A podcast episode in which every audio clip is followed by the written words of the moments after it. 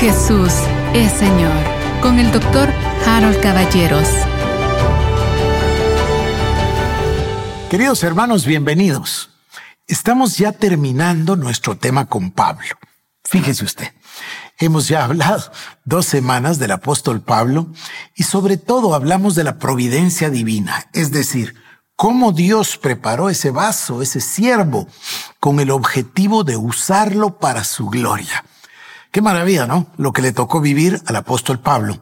Nosotros nos centramos en el tiempo de preparación de Pablo. Alguno de ustedes me dirá, me gustaría mucho continuar, me gustaría ver los viajes misioneros, me gustaría ver la teología de Pablo, me gustaría ver el final de la vida de Pablo. Bueno, en esta ocasión yo voy a terminar acá porque mi propósito era llevarle a usted a la realización de la preparación de Pablo. En el futuro, seguramente cuando tratemos el tema del libro de Hechos de los Apóstoles, vamos entonces a pasar a la obra pastoral y misionera del apóstol. Hoy nosotros nos quedamos ahí, hacemos una breve recapitulación y a partir del domingo vamos a entrar a un tema que es apasionante un tema vital para poder hacer una exégesis correcta, una hermenéutica bíblica, es decir, una interpretación correcta de la palabra de Dios. Y entonces yo de aquí al domingo le voy a pedir que usted lea un pasaje maravilloso que está en el libro, o más bien en el Evangelio de Lucas, en el capítulo número 24, específicamente de los versículos 13 al 35. Esto es el pasaje que nosotros solemos llamar el camino a Emaús. Yo le ruego que lo lea. Lucas 24, de los versículos 13 al 35. De manera que el domingo usted esté preparado. Yo me imagino que voy a pasar una semana, por lo menos, a lo mejor un poco más, en ese tema. Es la clave del entendimiento y de la interpretación de la Biblia. Van a ser muy sorprendidos aquellos que suelen despreciar al Antiguo Testamento. Yo he escuchado a veces personas que dicen, no, es que es el Nuevo Testamento, eso es ahora, el Antiguo Testamento es la ley. No, no es así, no es así. Usted va a ver que cuando tengamos la llave de la interpretación, lo que vamos a expresar cada vez que leamos Génesis, Éxodo, Primera de Reyes, Primera de Crónicas, Isaías, cualquier libro del Antiguo Testamento, vamos a tener el supremo gozo de ver a Cristo. Y va a ver que usted va a parar como un autor que leí que dice, mi deseo es que cada vez que usted lea el, Antiguo Testamento le diga, al Señor, muéstrame a Jesús, muéstrame al Mesías. Y es que el Mesías es la clave y por eso nosotros vamos a iniciar este trabajo. Yo le había ofrecido a usted al principio del año que íbamos a hablar del apóstol Pablo, después íbamos a hablar del camino a Emaús, la llave de la interpretación bíblica, después íbamos a hablar de la cosmovisión y por último entraremos al tema que es el tema de fondo, lo que estamos realmente esperando, que es la revelación paulina carta por carta, epístola por epístola. Vamos a crecer mucho, queridos hermanos. Pero bueno, déjeme entonces referirme al último capítulo en esta pequeña serie sobre el apóstol Pablo. Mi interés fue mostrarle a usted dos o tres hechos sobresalientes. El primero, sobre el cual puse énfasis, es la preparación de Pablo. Cuando él dice, del linaje de Benjamín, eh, del linaje de Israel, perdón, de la tribu de Benjamín, hebreo de hebreos, en cuanto a la ley fariseo, en cuanto a la aplicación de la ley irreprensible. Estas credenciales que nos da van iniciadas con una expresión que si bien habla de Pablo, nos habla de sus padres. Dice, circuncidado al octavo día. Luego dice de la tribu de Benjamín, etc. Esto que lo hayan circuncidado el octavo día nos dice que sus padres eran judíos practicantes. No sé si la palabra está muy bien aplicada, pero me parece que, que, sí podemos usar el adjetivo eran ortodoxos, es decir, seguían la Torah, seguían la ley de Moisés, seguían lo que nosotros conocemos como Antiguo Testamento y lo aplicaban. En este sentido, eran practicantes. Bueno, Entendemos entonces que lo bautizaron al octavo día, entendemos que lo enseñaron en la ley porque el padre de familia tiene que enseñar a su hijo, Y luego dice, lo enviaron a Jerusalén a los pies del maestro del rabino Gamaliel. A nosotros eso nos indica que la familia de Pablo había, a ver, no solo eran practicantes judíos, fariseos obviamente, sino que además tenían gran ilusión y esperanza en su hijo Saulo. Aparte, por supuesto, ya lo hablamos, no necesito repetir, él venía de Tarso, en la región de Cilicia, etcétera, no, eso, eso, dejémoslo ahí. Pablo entonces fue preparado en la palabra de Dios. Estudia con Gamaliel, es políglota, ya lo dije varias veces, habla griego, habla y lo lee, por supuesto, y lo escribe, griego, arameo, hebreo, latín. Es un hombre, bueno, yo le diría un abogado, así como Calvino. Eh, es decir, un hombre que comprende el razonamiento jurídico. Yo soy abogado, usted sabe, y siempre digo una cosa, se la cuento a mis hijos, a mi familia, he motivado a David para que David estudie derecho eh, no para ser abogado, pero que lo estudie, porque yo siempre les digo, el estudiar derecho le hace algo a uno aquí en la mente. Los abogados no sabemos de memoria el tema de la pirámide de Kelsen. Es decir, sabemos cómo es la pirámide legal, la constitución arriba, los códigos, los reglamentos, las circulares, etcétera. Eso hace algo, organiza de, de una manera particular nuestra mente y nos ayuda al razonamiento. Es, muy interesante al pensamiento crítico, etc. Entonces, yo veo esto en Pablo. Pablo está plenamente preparado por la providencia divina para ser ese siervo. Entonces, número uno, la preparación. Paso al número dos. Pablo es judío del primer día de su vida al último día de su vida.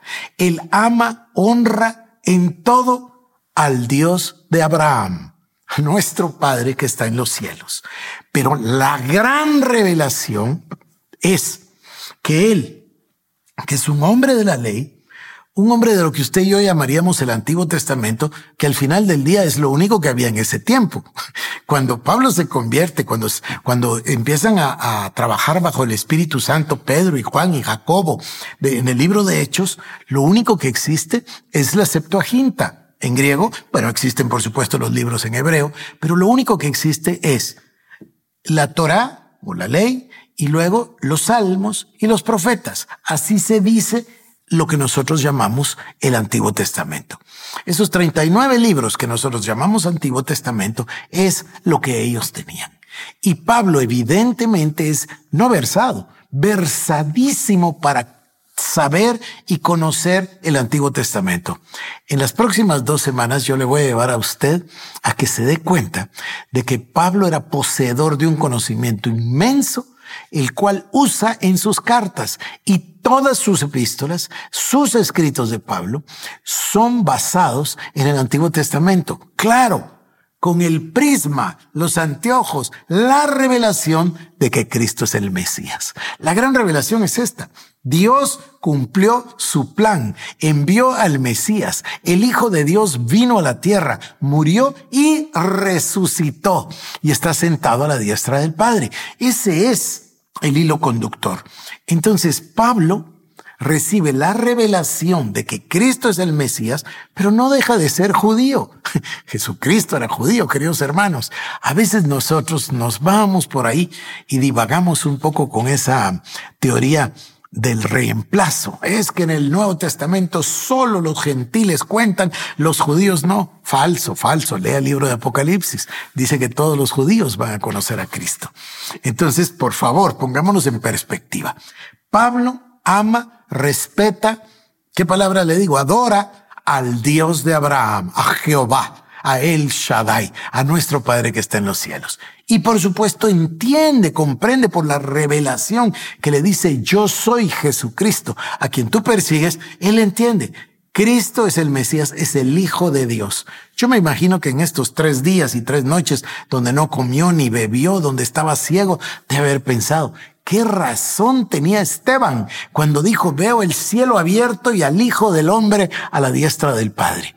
¿Qué razón tenía Esteban? Ahora Pablo lo entiende. Esa es la revelación que Cristo le da. Cristo es el Mesías. Luego viene el tercer factor.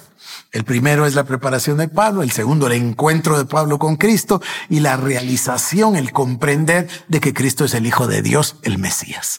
Y luego viene, se acuerda que pasó tres años en Arabia, diez años en Tarso, todos esos años de meditación, estudio, preparación, oración, etcétera, le dan a él el entendimiento que nosotros llamamos revelación paulina. Entonces él comprende, número uno, el secreto que había estado oculto por siglos, que el Evangelio no es solo para judíos, sino que también es para los gentiles. Entonces él comienza a entender la revelación. Número uno, Dios quiere salvar a todos los hombres. Dios es amor y comienza el apóstol a darnos lo que nosotros vamos a estudiar en detalle, que se llama revelación paulina. Entonces, hablamos de la preparación de Pablo, obviamente hablamos de datos biográficos e históricos para aterrizar en ese concepto lindo que yo llamo la providencia divina. Es decir, que es todo lo que Dios hizo para preparar a ese siervo para usarlo como usó a Pablo. Yo me imagino que usted admira a Abraham, quien no admira a Moisés, a Josué, a Elías y Eliseo, etcétera, el rey David, Salomón. Pero mire, en la palabra de Dios hay muchos personajes maravillosos, pero el que sobresale detrás de Cristo, francamente, es el apóstol Pablo, con todos esos atributos de liderazgo, con, con un liderazgo, hoy en día se le llama iglesia y se le llama liderazgo a otras cosas, pero Pablo nos habla igual que Cristo. Hoy en día nosotros tenemos una iglesia casi que le diría yo, centrada antropomórficamente. Es decir, todo para el yo. ¿Qué es aquello en lo que yo me puedo beneficiar? ¿Cómo es que Dios me puede bendecir? O sea, perdimos de vista a Cristo como el prisma para ver el mundo y hemos puesto al yo. Nadie puede caminar en santidad y el que no camina en santidad no verá a Dios, dice, si esa persona tiene al yo en el centro. El yo tiene que ser desplazado para que Cristo sea el centro de nuestra vida. Pero ¿qué es lo que Cristo nos dice? Si alguien quiere seguirme, que tome su cruz y me siga. Cristo está esperando que muramos al yo. Cristo está esperando que vivamos para Él. Cristo está esperando que seamos sus siervos, sus discípulos. No que estemos centrados en el yo, sino que estemos centrados en Cristo. Y el, y el evangelio que Pablo nos enseña es precisamente ese evangelio. Es el mismo que él oyó, o más bien leyó en el Antiguo Testamento y el que escuchó de la boca de Cristo, porque les mostré en los programas anteriores que Cristo en persona de su propia boca le habló y le dio la revelación a Pablo. Entonces Pablo recibe esta revelación paulina y nos la da en las cartas. A mí me interesa mucho enfatizar que tuvo esos tres años en Arabia, que fue al monte Sinaí, que tenía sinceramente como un modelo, no como un héroe, como un modelo a Elías, obvio a Abraham y también a Isaías. Cuando usted, cuando lo veamos, el modo de hablar, el modo de razonar, el modo de escribir de Pablo nos refleja los pasajes, no necesariamente que él diga, así como dice en Isaías 53, versículo 7, no necesariamente, pero su manera de hablar, cuando él se llama siervo, por ejemplo, o cuando dice, no sé si he trabajado en vano, esas son palabras de Isaías. Eh, Pablo es un hombre que conoce, pero perfectamente el Antiguo Testamento. Y ahora nos está dando en el Nuevo Testamento, en las cartas que nos escribe, nos está dando la interpretación de ese Antiguo Testamento a la luz del Mesías, de Jesucristo.